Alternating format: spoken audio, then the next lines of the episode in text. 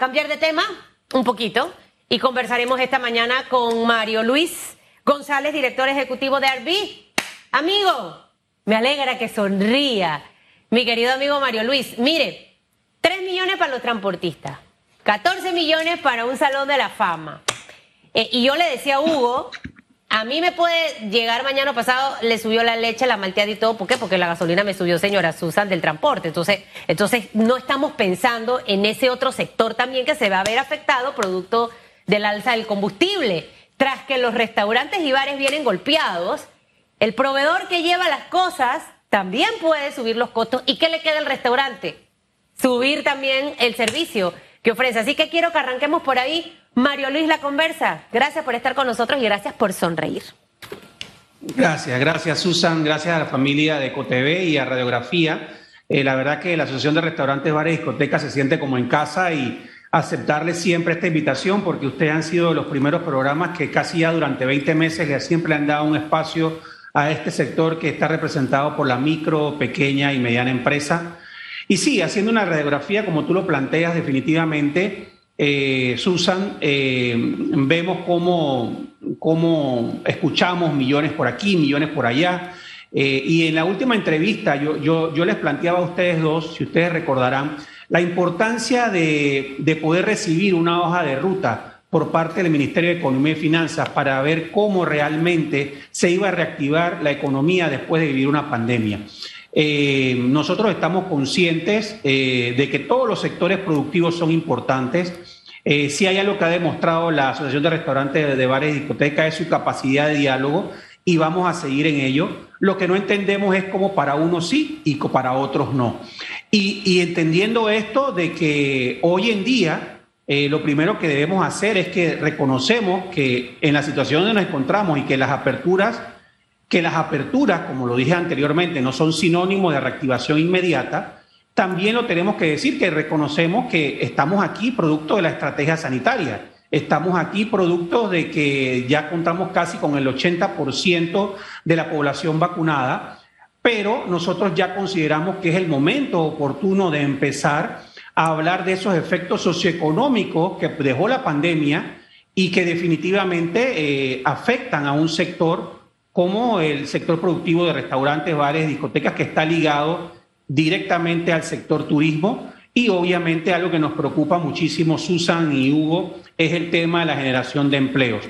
Nosotros desde esta tribuna, Susan, eh, pedimos eh, lo, que solicitamos en aquella entrevista. Necesitamos conocer cuál va a ser el plan de reactivación económica, eh, ya que nos encontramos en esta fase en donde se están dando las aperturas eh, nosotros podemos decirte que como Asociación de Restaurantes, Bares y Discotecas todavía estamos en un 60, un 70%. Hay muchos negocios que todavía no, están al 100%.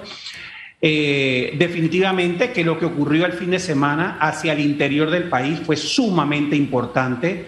Eh, estamos hablando de un promedio de 50, 60 dólares de, de consumo y comida y bebida por persona diario eh, eso impacta al sector casi como con 50, 60 millones solamente en alimento y bebida diario. Eso es sumamente importante para el sector privado eh, y, para el sector productivo que nosotros representamos, pero obviamente también tenemos que ver de que eh, la ciudad se quedó vacía, así es que no pudo recibir ese impacto, por lo que hacemos un llamado a que es la importancia de, de, conocer un plan de reactivación que incluya todas las aristas y que, y que sea un plan integral para que también nosotros podamos volcarnos al turismo.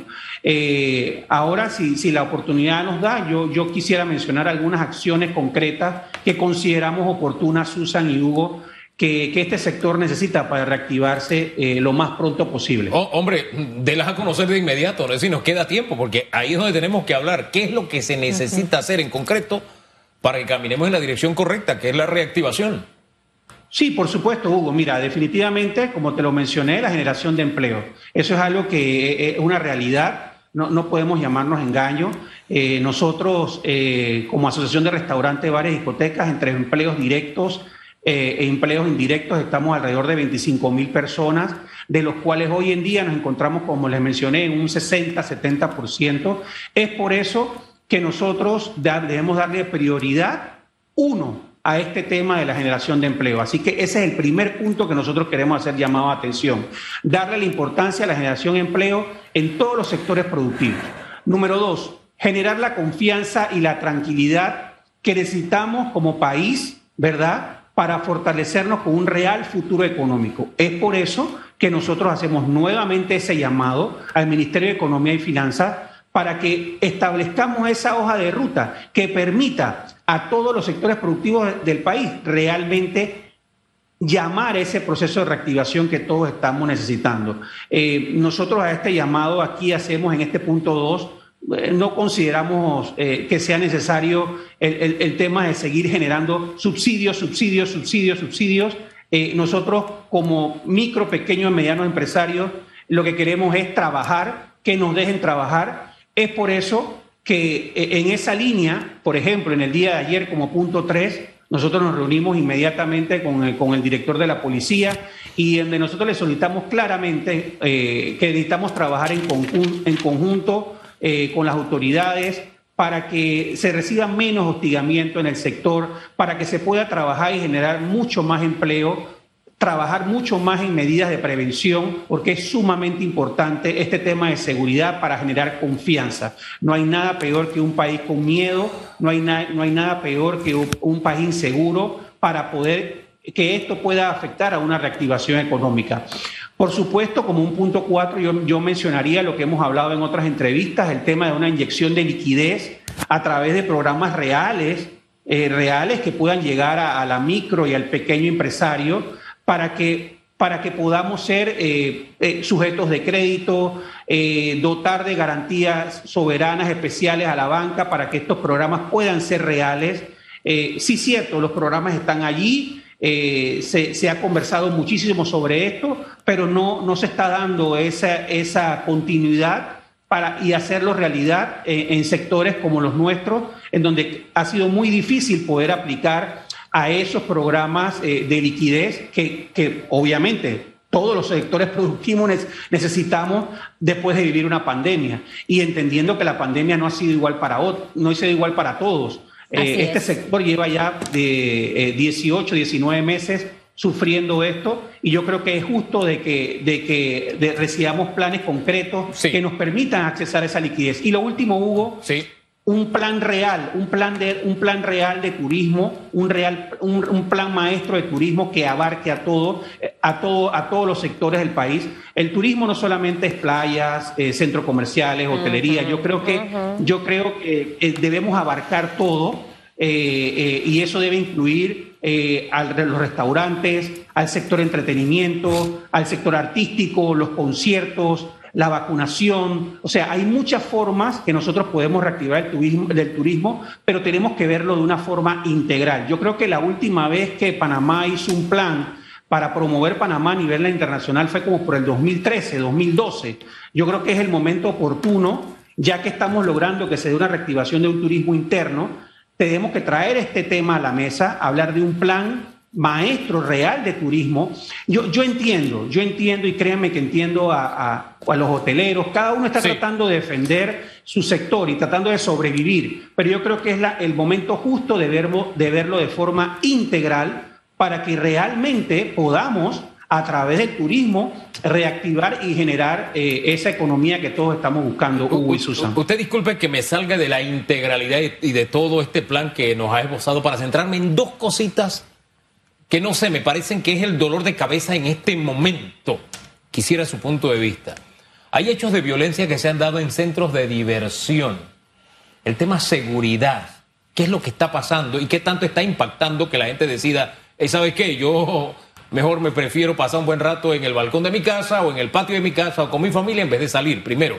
Y segundo, el tema hostigamiento. Este fin de semana veía en redes a Franklin Robinson y un caso en en particular, ¿qué tan común es que estos casos se den y qué acercamiento han tenido con las autoridades para que paren? Sí, mira, Hugo, muy buena tu pregunta. Eh, y producto de lo que ocurrió el fin de semana, Hugo, inmediatamente les doy la primicia. En el día de ayer nos reunimos con el director de la, de, la policía, con John Durham, eh, chiricano, Eh, la verdad que desde aquí le, agradecemos la, cortesía que tuvo inmediatamente con la Asociación de Restaurantes, Bares y Discotecas, que lanzamos un comunicado por nuestra preocupación, eh, no solamente con el hecho que se estaba dando con, Franklin Robinson, sino lo que estaba ocurriendo entre el 3 y el 4 de noviembre, la 21 Navazona. Él nos explicó eh, la situación y, sus estrategias que están llevando a cabo para, para manejar el tema del, del crimen organizado y la delincuencia.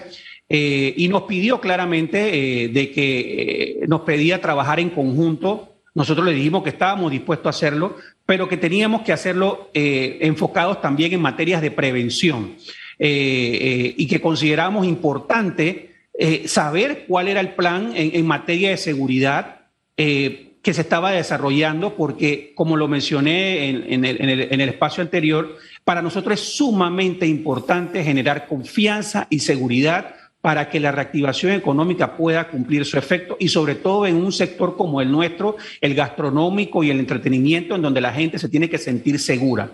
Así se lo hicimos saber. Eh, quedamos, Hugo eh, y Susan, en seguir eh, estableciendo reuniones de trabajo en donde él va a acercarnos a las diferentes zonas policiales y en donde va a, llamar a, diferentes sectores productivos del país para estarles informando eh, eh, eh, los avances que él está teniendo. Él, sí decía lo, que hemos escuchado en, muchas entrevistas de que, de que él, sentía que había muchas cosas en tema de, percepción. Nosotros le hicimos saber al director de la policía que sí nos preocupaba porque los hechos eran reales, estaban allí y que nosotros necesitábamos cuanto antes en materia de seguridad un plan que abarcara no solamente a nuestro sector, sino que abarcara todo el país, porque eh, consideramos, Hugo, que es sumamente importante eh, para el plan de reactivación económica que tengamos seguridad y, sobre todo, confianza para poder salir a nuestras calles.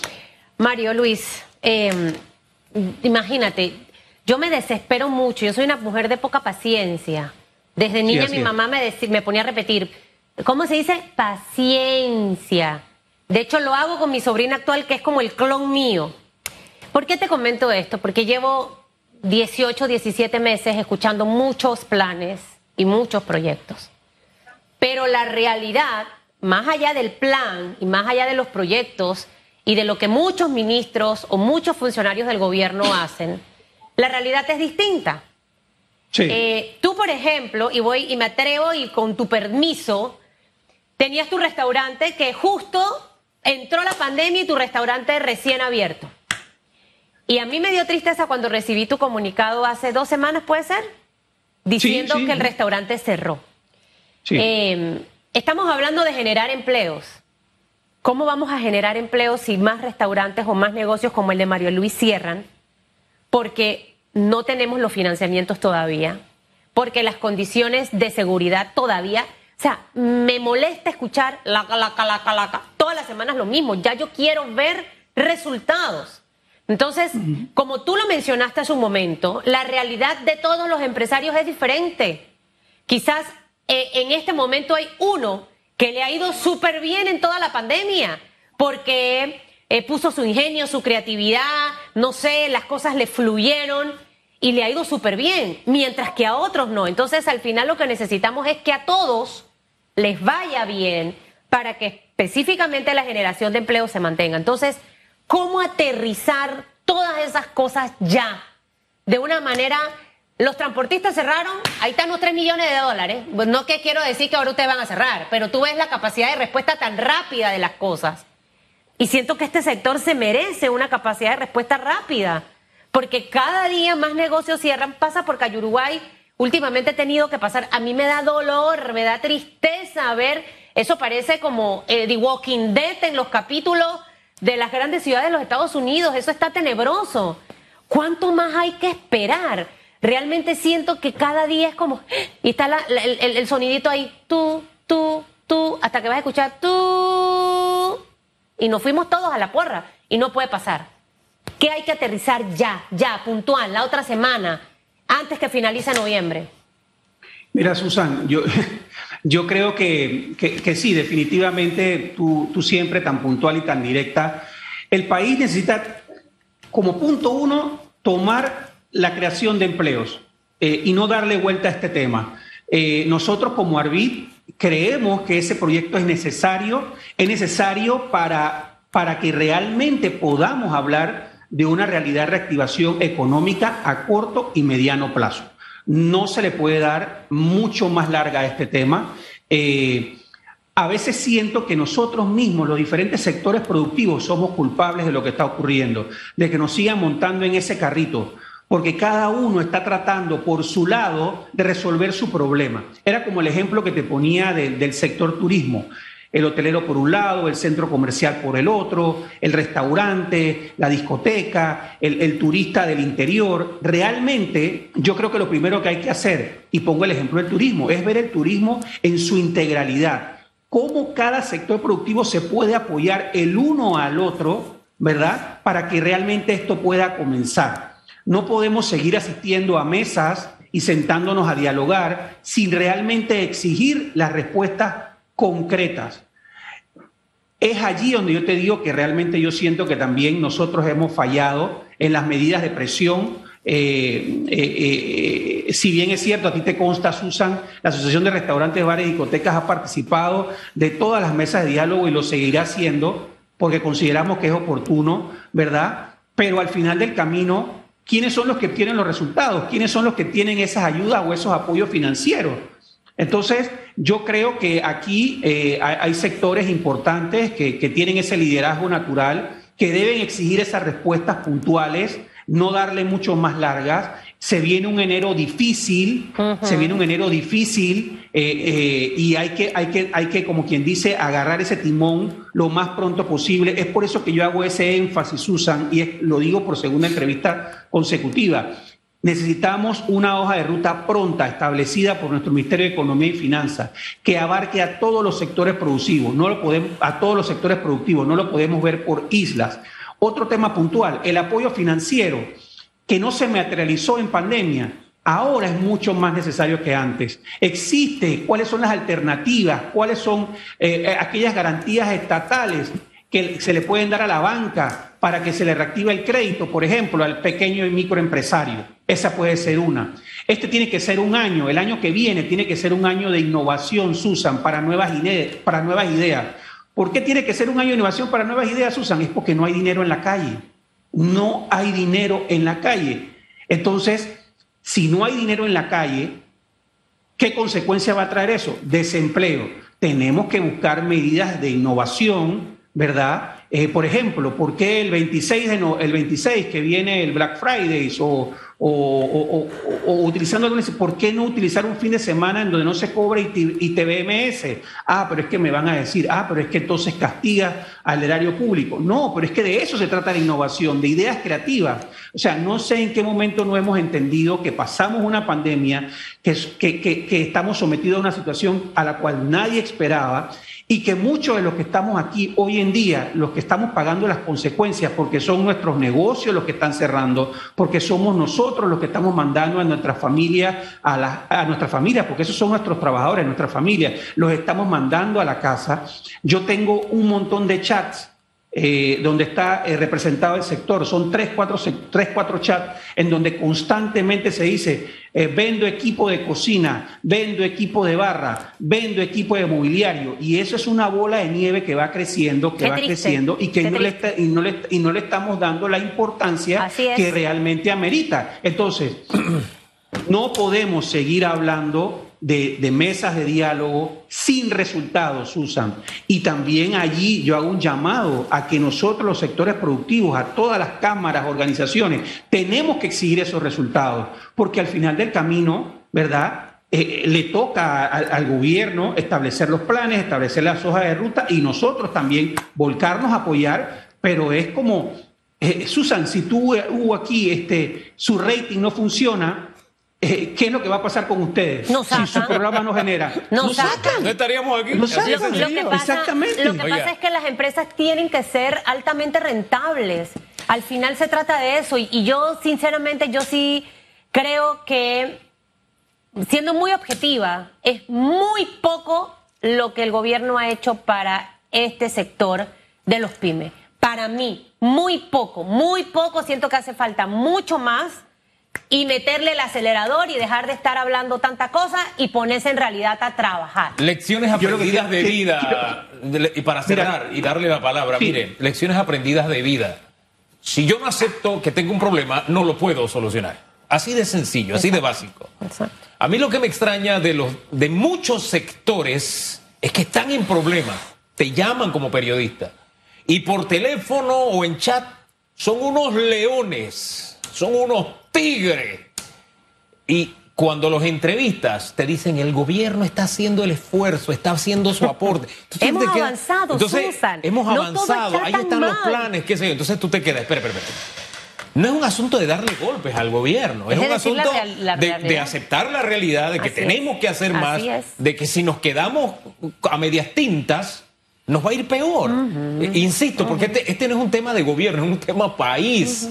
Entonces siento que a veces eso a muchos sectores les retrasa el medicamento, porque entonces el propio gobierno dice, oye, pero si ustedes acaban de decir que yo lo estoy haciendo bien, así que seguimos a la misma velocidad que ustedes han dicho. Eso yo admiro de su organización, que sin entrar en un tinglado político, dice las verdades y hace aportes, no solamente a través de su persona, sino a través de sus asesores es como que por decir las cosas tampoco pueden tomar, tomar represalias y no hacerlas. Totalmente de acuerdo, es que, así tiene que Susan ahí, Ahora bien, perdón, espérese, que Soraya Castellano me dice, Susan, eres, ¿cómo es que se me, ay, se me fue la palabra, que yo soy revoltosa, perequera, no perece.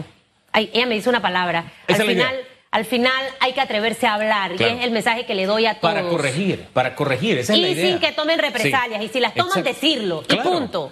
Entonces, el, punto para el que le quería dar la palabra es el siguiente. Me, me, quedé con un dolor en el corazón cuando Susan, y a mí yo no recibí la información del cierre de su local, pero ¿cuántos más como usted han tenido que ponerle candado al sol de hoy a su negocio? Hagamos el balance al sol de hoy, por favor.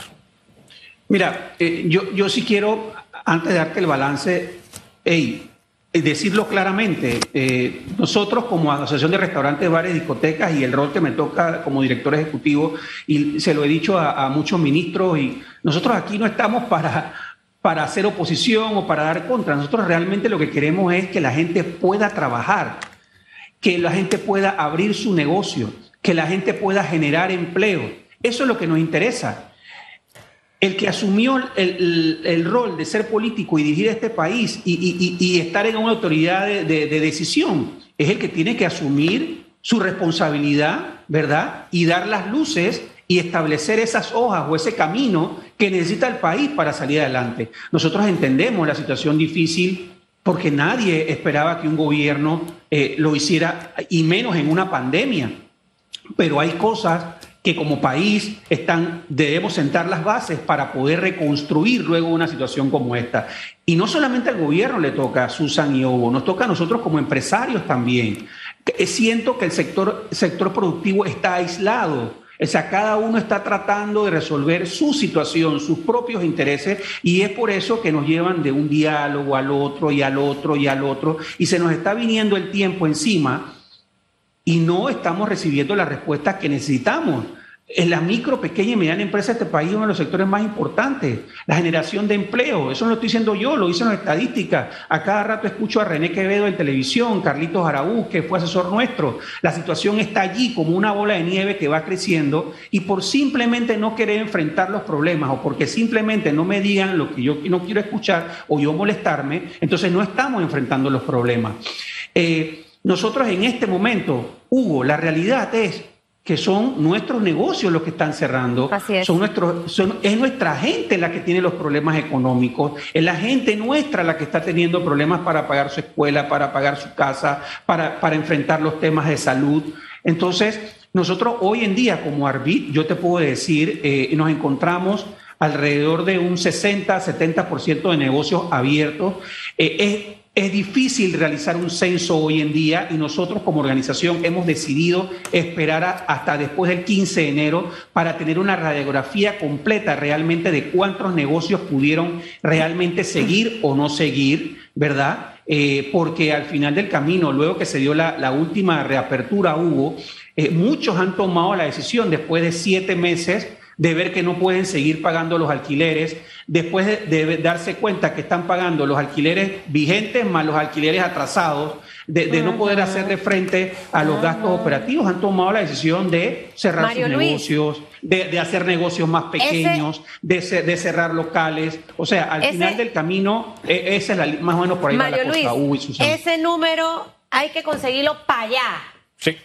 sí, sí. Yo, los números a mí me encantan. Señores, tantos restaurantes han cerrado de, la, de tal fecha a tal fecha. Y sabes que también es bueno decir los que han abierto. Porque un Francisco Castro, por ejemplo, acaba de abrir restaurante y otro montón de chefs se han arriesgado a hacerlo. También es bueno decirlo, pero contar la realidad de muchos. Y realmente hay que ponerse, no hay que hacer cierres de calle, no estoy a favor de los cierres de calle, pero en las mesas hay que ponerse duro. Hay que ponerse dura, hay que que el espíritu de Susan se les meta a varios cuando las cosas no están fluyendo, mi cara se va amargando, la ceja se me va levantando, ya el tono de voz ya cambia. Porque al final esto no es relajo, yo no quiero bla bla bla, Mario Luis. Eso es Las palabras son bonitas. Eso es verdad. Lindas, emocionantes. Ay, qué cool. No. Las mujeres que, se que dejan que las enamoren con, ay, qué hermosa estás, bebé. No, no, no, no me vengas con eso. Aquí son hechos. Así mismo es el gobierno, con hechos puntuales y resultados. Así de simple. Se acabó Nosotros la Hacemos no, no, hacemos un solo llamado, a un solo llamado. Nosotros siempre vamos a mantener, Hugo, Sí, vamos a mantenernos siempre eh, eh, proponiendo, nosotros siempre vamos a estar participando de todas las mesas que se consideren necesarias, pero un llamado, un llamado a, a realmente entender que, que eh, los resultados tienen que ser a corto y mediano plazo, que el 2022 tiene que ser un año de innovación, que necesitamos nuevas ideas, hay una realidad, va a haber menos dinero y desde esta tribuna así como lo hice en la entrevista anterior, un llamado al sector turismo, a esa industria sin chimenea. Tenemos que unir fuerzas todos los que formamos parte del sector para realmente exigir la respuesta que nos merecemos, ¿verdad? Preocupa mucho lo que está ocurriendo con la parte hotelera. Si la parte hotelera no resuelve su problema, nos va a impactar directamente a la parte de restaurantes, a las bares, a las discotecas. Entonces, esto es una cadena que afecta a todos, pero yo creo que la mejor forma de poder resolver este problema es haciéndolo integralmente y Así es que eh, un llamado a todos los sectores productivos que recordemos que juntos somos más fuertes.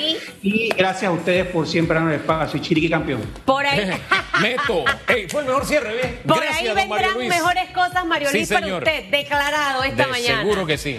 Que tenga buen día. Gracias. No, tengo, no tengo para la corbata del perreo, pero por ahí, por ahí vemos cómo hacemos. Susan le hace llegar alguna, no se preocupe. Gracias. Que tenga buen día. Saludos, gracias.